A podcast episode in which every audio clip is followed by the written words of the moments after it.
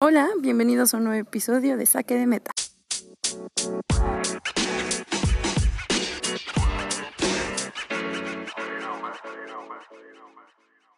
Hoy tengo una invitada muy especial. Ella es Gaby, es bióloga y futbolista de la FES Cara. En la plática de hoy vamos a conocer un poco más sobre la biología, esta parte que, casi no se habla. Eh, vamos también a conocer un poco más de cómo el deporte ha impactado en su vida. Y bueno, finalmente también hablaremos de cómo Gaby ha emprendido un negocio.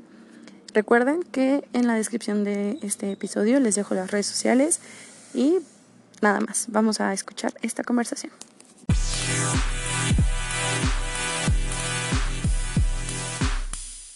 Bienvenida a Saque de Meta. No, muchas gracias por considerarme. Este, pues bueno, sé que no tuvimos una convivencia, bueno, mucha convivencia, porque pues obviamente yo soy más grande, pero pues muchas gracias por, por esto, por esta invitación. fíjate que, o sea, el, este podcast está pensado especialmente por ti, por toda la pasión que pones, ¿no? Y la pasión que contagias. Gracias, Jean. Entonces dije, no, Gaby tiene que estar. gracias, gracias. Bueno, vamos a, vamos a comenzar. Eh, ya en la previa habíamos platicado un poco que llevas 10 años dentro del deporte. Mm, pues como ya te había dicho, mi carrera deportiva empezó desde los 10 años. Pero empecé jugando básquetbol. Mm, tengo, bueno, cuando iba a la primaria, pues, mi maestro de, de primaria era el entrenador de básquetbol. Entonces él fue el que me, me jaló al equipo, pero pues en realidad yo ni jugaba, ¿no? O sea, yo yo era un tronco ahí, este, literalmente, porque pues era muy alta. Entonces, pues obviamente siendo básquetbol, pues me seleccionaron más que nada por eso, porque era muy, muy, muy alta. Entonces, este, pues esa fue la característica principal para pasar al básquetbol. Y obviamente ya con los entrenamientos, pues ya fui mejorando.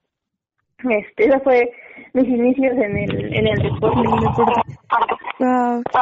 ¿Y eras de las niñas que en el recreo se la pasaba jugando? No, ¿qué crees que no? O sea, mm, tal vez no, no todo lo contrario, porque pues obviamente tú me conoces y sabes que soy de las que más actividad eh, deportiva haces, pero chiquita no, no, no me la pasaba en el recreo jugando, no, para nada, o sea, simplemente andaba con mis amigas por ahí eh, charlando nada más. Simplemente, pues te digo, me, me agarraron por lo alta. fue, fue por eso. Ay, qué bonito. ¿Cómo te defines en tres palabras? Ah, bueno. Eh, um, las tres palabras que yo creo que me definen perfectamente es apasionada, entregada y perseverante. Wow, creo que sí, estoy muy de acuerdo contigo. Bueno, y hablando de perseverancia, han sido años de triunfo. Igual ya veíamos en la previa un poco que, bueno, has jugado con selección Estado de México, con la selección de Catepec, en la delegación Azcapo, para el IMSS, para Iztacala, y en todos te ha tocado salir campeón. Bueno, campeona. ¿Cuál ha sido tu secreto? Yo creo que la perseverancia. O sea, yo como te digo, en, cuando yo empecé jugando básquetbol, pues yo no sabía nada, no sabía ni botar el balón. Pero pues obviamente con, con los entrenamientos, con la perseverancia de estar este diario entrenando, eh, también influye un poco la alimentación, obviamente este cuidarte, seguir al pie de la letra los entrenamientos, no faltar a entrenar. Esa es, yo creo que ese es el secreto para, para mejorar muchísimo. Yo creo que eres las que, de las que tienen el récord de asistencia en esta sí, desde que yo entré a la facultad, eh, el primer día, así tal cual, llegué a preguntar sobre el equipo de fútbol. Eh, obviamente el cambio de, de básquetbol al fútbol, pues fue así como de la nada. Este, pero sí fue lo que me hice que hice preguntar. Pues sí, muy, era muy raro que yo faltara a entrenar. Definitivamente era lo que más me gustaba y no, me faltaba. Oye, y desde tu perspectiva, ¿cómo se complementa el básquetbol con el fútbol? O sea, ¿qué, qué características te han funcionado de lo que llevaste aprendiendo ahora que entraste al equipo de Iztacala? Mm, en cuestión de técnica, pues obviamente sí es muy, muy, muy diferente, demasiado diferente. De hecho, hubo un tiempo en que estuve practicando básquetbol y fútbol y no funcionó porque mm, empecé a combinar la técnica del fútbol con el básquetbol y viceversa y pues no, no funcionó. En cuanto a otras características, mm, yo creo que la disciplina en ambas es fundamental. Este, y obviamente uh, vuelvo a repetirlo, la perseverancia, o sea, estar ahí constante, entrenando, si no te sale, otra vez, y así hasta que te salga todas las veces. Darle hasta que salga. Excelente. Oye, y dentro de tus años como basquetbolista y lo que llevas en Iztacala, ¿cuáles han sido las mejores experiencias que te han tocado vivir? Mm, del básquetbol, pues obviamente la temprana edad, mm, pues desde los 11 años, eh, como te mencionaba, mm, fui campeona a nivel nacional. Estuve, estuve jugando en, en, Toluca, en Metepec.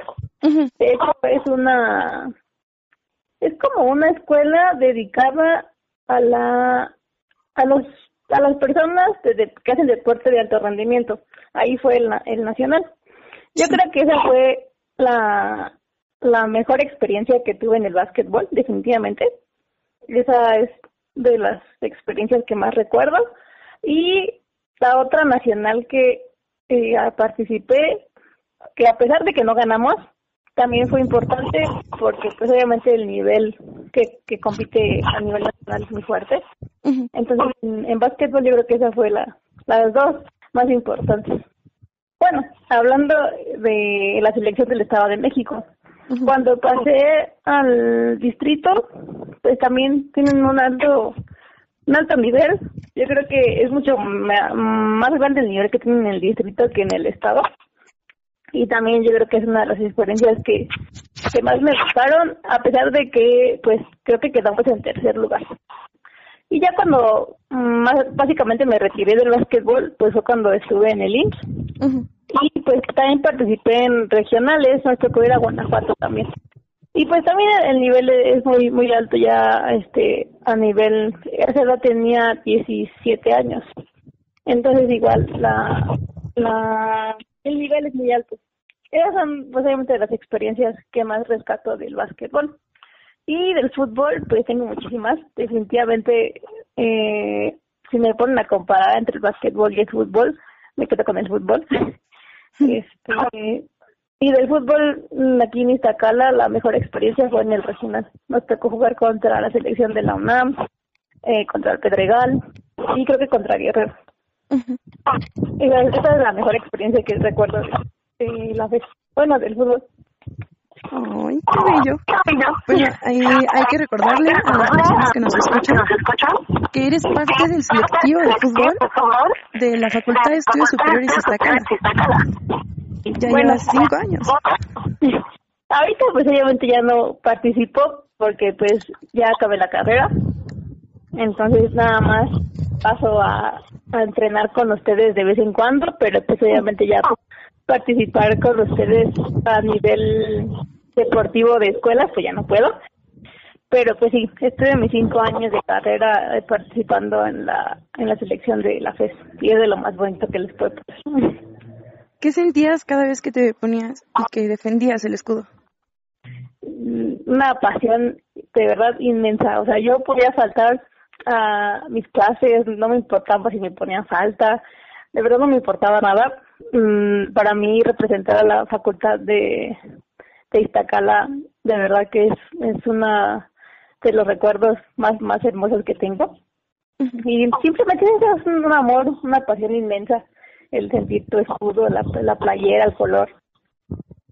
Oh, en serio, cuando yo llegué y te vi entrenar, te vi jugar, dije, yo quiero tener la pasión de esta chica. O sea, ustedes eh, queridos eh, personas que escuchan este podcast, no sé cómo se les diga, no saben, en serio, ver a Gaby en la cancha, no, no, no, es otro nivel. O sea, no da ningún balón por perdido, siempre busca distribuir, siempre se yo creo que sí puedo decir eh, palabras antisonantes aquí, no lo sé, pero siempre se parte la madre por el escudo y eso es, es otro nivel, en serio, chica que llega al equipo, chica que ve a Gaby como un, como un ejemplo a seguir dentro del equipo.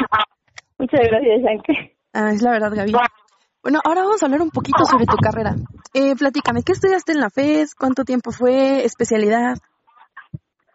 Estudié, pues, este, como muchos saben, es que están escuchando mis amigas el podcast, estudié biología. En realidad la carrera dura cuatro años, ¿no? Pero pues aquí mi entrenador David Vargas me convenció de quedarme otro otro año. Este, ya nada más dejé algunas materias para seguir jugando. Esto pues obviamente por lo de la tesis y así. Eh, mi especialidad ahorita son los insectos. Me dedico a la identificación de insectos específicamente o más especializada en escarabajos. Oye, ¿y cómo fue que descubriste tu pasión? Mm, todo se lo debo a mi asesor de tesis, el doctor Esteban Jiménez. Un saludo. este, él me dio clase eh, cuando yo iba en el, el, de hecho también él es especialista en taxonomía de, de escarabajos y él me dio clase y pues lo conocieran ustedes, de verdad que ese amor también que él tiene a su carrera, ya lo que hace, es el amor que me transmitió a mí y fue lo que a mí me hizo convencer que quería hacer esto. Entonces, más que nada fue gracias a él, porque en realidad los insectos no me gustaban. Luego pasa mucho que las personas ven como escarabajos o ven cualquier insecto y lo ven y les da asco, los matan y así. Pero en serio, queridas personas que nos escuchan, no saben lo bello, al rato vamos a pasar ahí redes sociales, no saben la belleza de insectos que hay. Gaby nos, nos comparte esta experiencia eh, por medio de su Facebook y en serio es precioso ver la cantidad de colores, las formas, los tamaños, todo, todo, está increíble. Sí, la verdad es que el mundo de los insectos es, es maravilloso, yo estoy enamorada de ellos de verdad nunca dejo de, aprender, de conocerlos. Y pues como dice Shank, si ven un insecto, por muy feo que esté, no lo, no lo maten.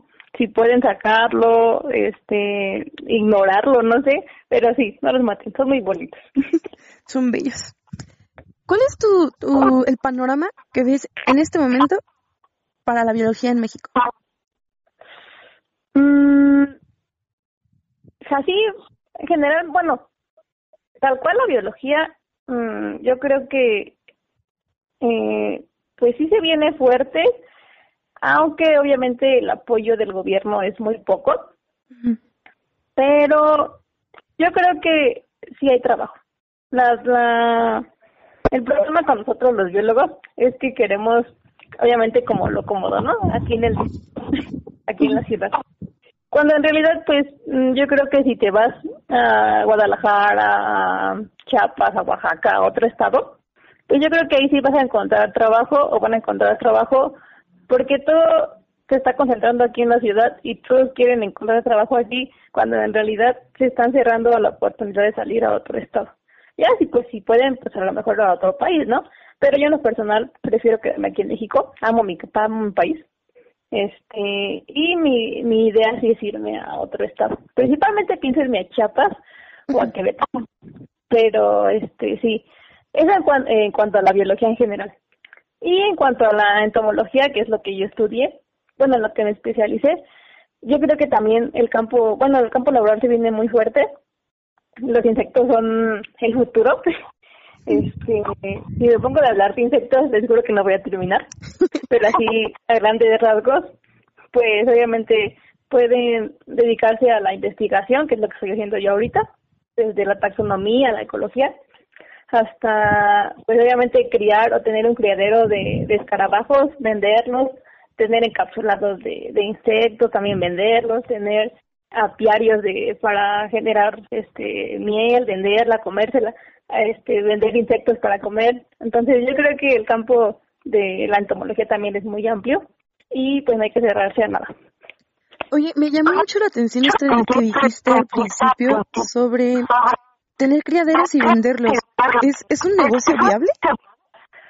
Sí, sí, sí es viable y pues sí, la verdad que también es rentable. Este, de hecho, antes de que empezara lo de la cuarentena, eh, me, había, me había inscrito a un a un taller, de este, bueno, a un curso sobre criar este escarabajos. Se pueden criar desde escarabajos, insectos palo, mantis, tarántula. O sea, se puede eh, criar de todo, obviamente con los cuidados pertinentes. Y pues todos los organismos, aparte de que ayudas a que la gente mmm, robe especímenes de la naturaleza, porque pues obviamente muchísimos organismos que te venden y no tienen papeles es porque pues, obviamente lo sacaron de la naturaleza. Ayudas a eso, a que dejen de extraer fauna del, del medio ambiente. Y pues sí, sí, sí es viable venderlos porque pues mucha gente se dedica a, coleccionar, ya sea como mascotas o como, pues sí, como simple colección que los tienen montados o encapsulados. Órale. Oye, eso, eso es algo nuevo. no, no sabía. La verdad es que eh, yo no pensaba tener un criadero, pero pues ahorita que ya ando aquí muy metida en esto de la entomología, pues sí me interesa criar este diferentes insectos para su venta, para venta como alimento, también se pueden hacer este shampoos, de, verdad se puede hacer de todo. Wow, oye sí, tienes razón, los insectos son el futuro. Está, está, está, ah, está increíble. Lo que quieran preguntarme, pueden hacerlo. La verdad es que yo de amo los insectos y como les dije hace ratito, si me preguntan de ellos, yo les voy a hacer una plática extensa de todo lo que sé.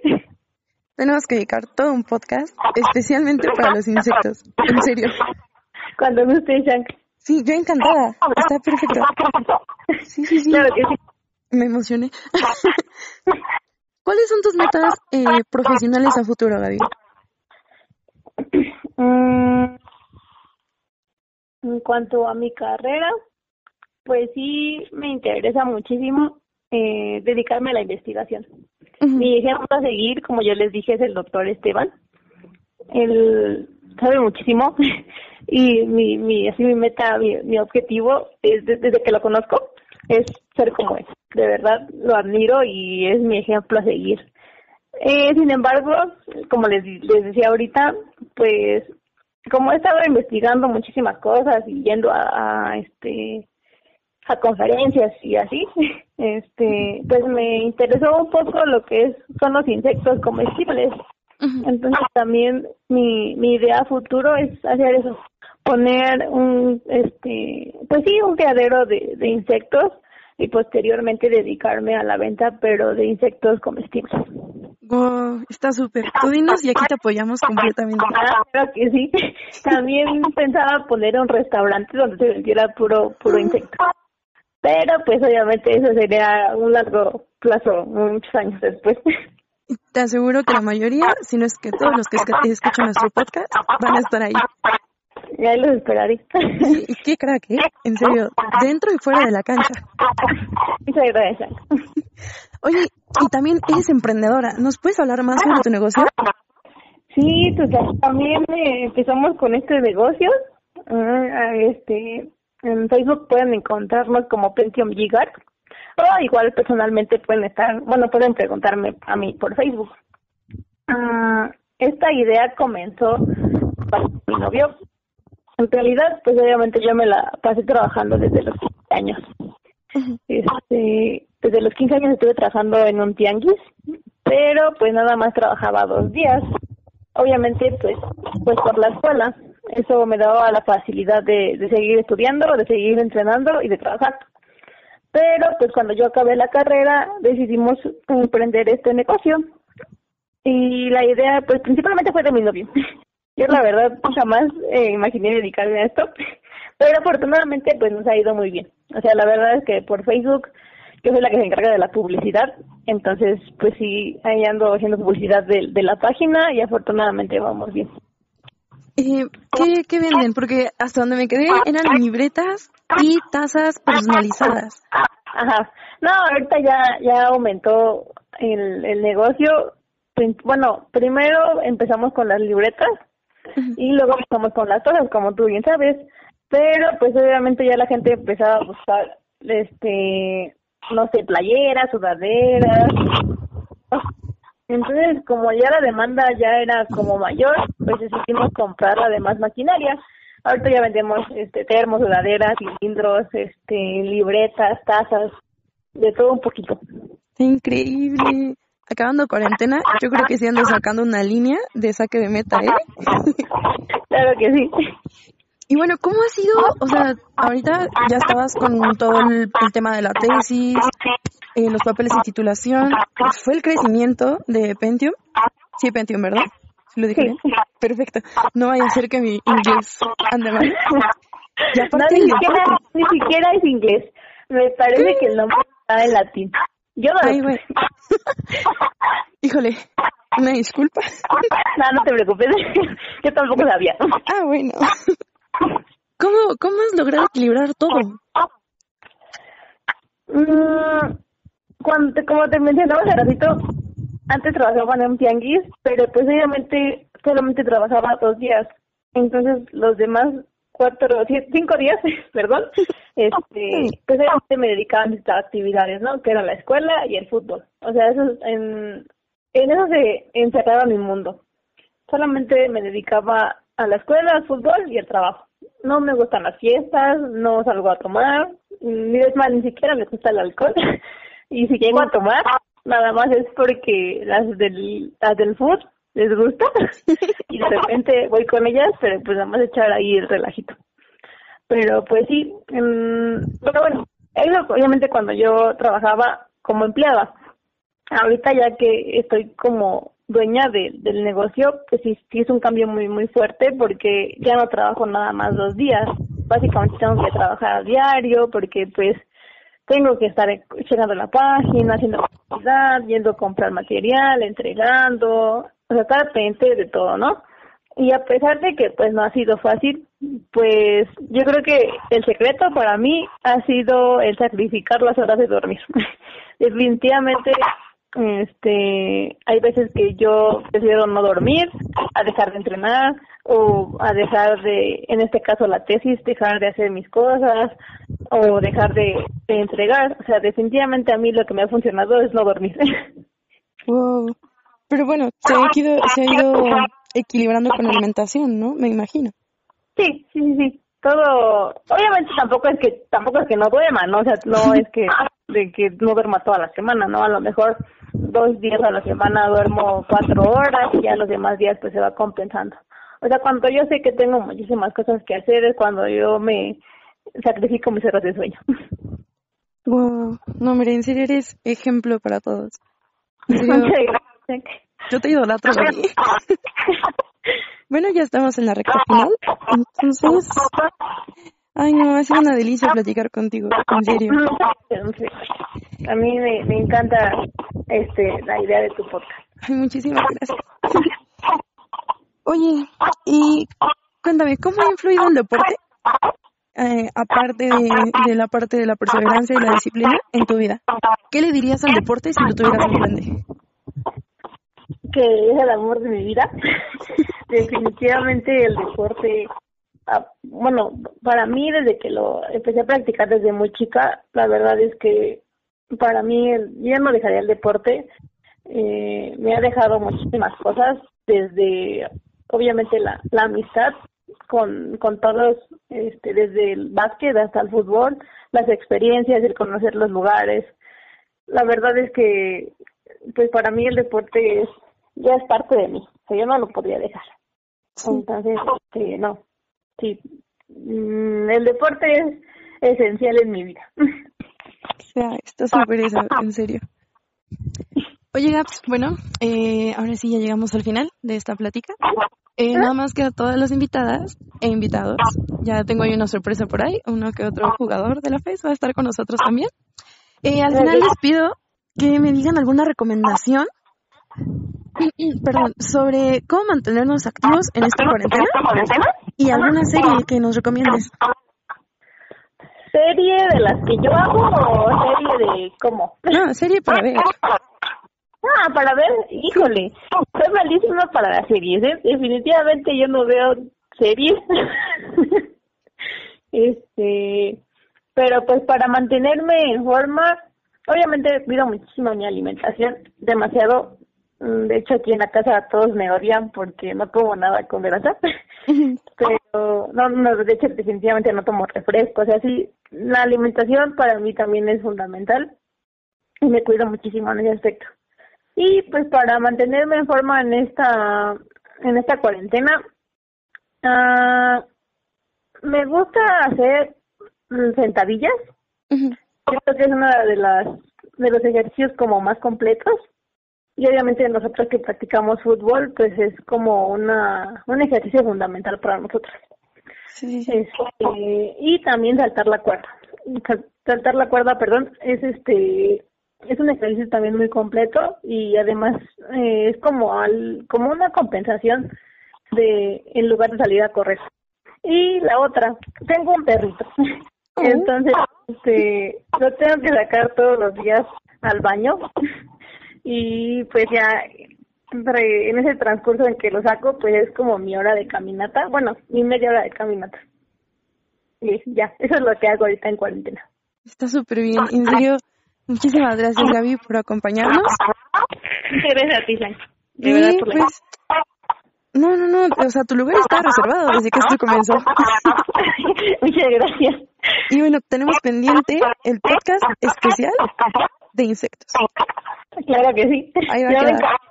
De verdad, yo encantada de hablar de insectos. Perfecto. Oye, tus redes sociales, ¿dónde podemos seguirte? ¿Dónde podemos checar los productos que manejas? Mi Facebook es Gaby del Corral. Mm, así como, bueno, Gaby es con doble Y ya es Gaby con doble D. Y así está. Y en Instagram, pues igual, es como Gaby del Corral. Y lo del negocio, pues está como Pentium Gigat, así lo pueden encontrar en Facebook. Tenemos página de internet y un perfil de Facebook.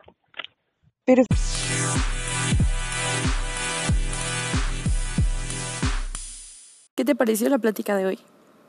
Está muy interesante, ¿no?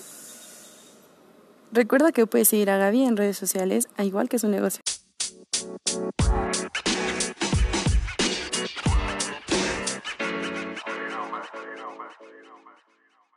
Si te gustó este podcast, compártelo con tus amigos. Recuerda que cada semana hay un episodio nuevo.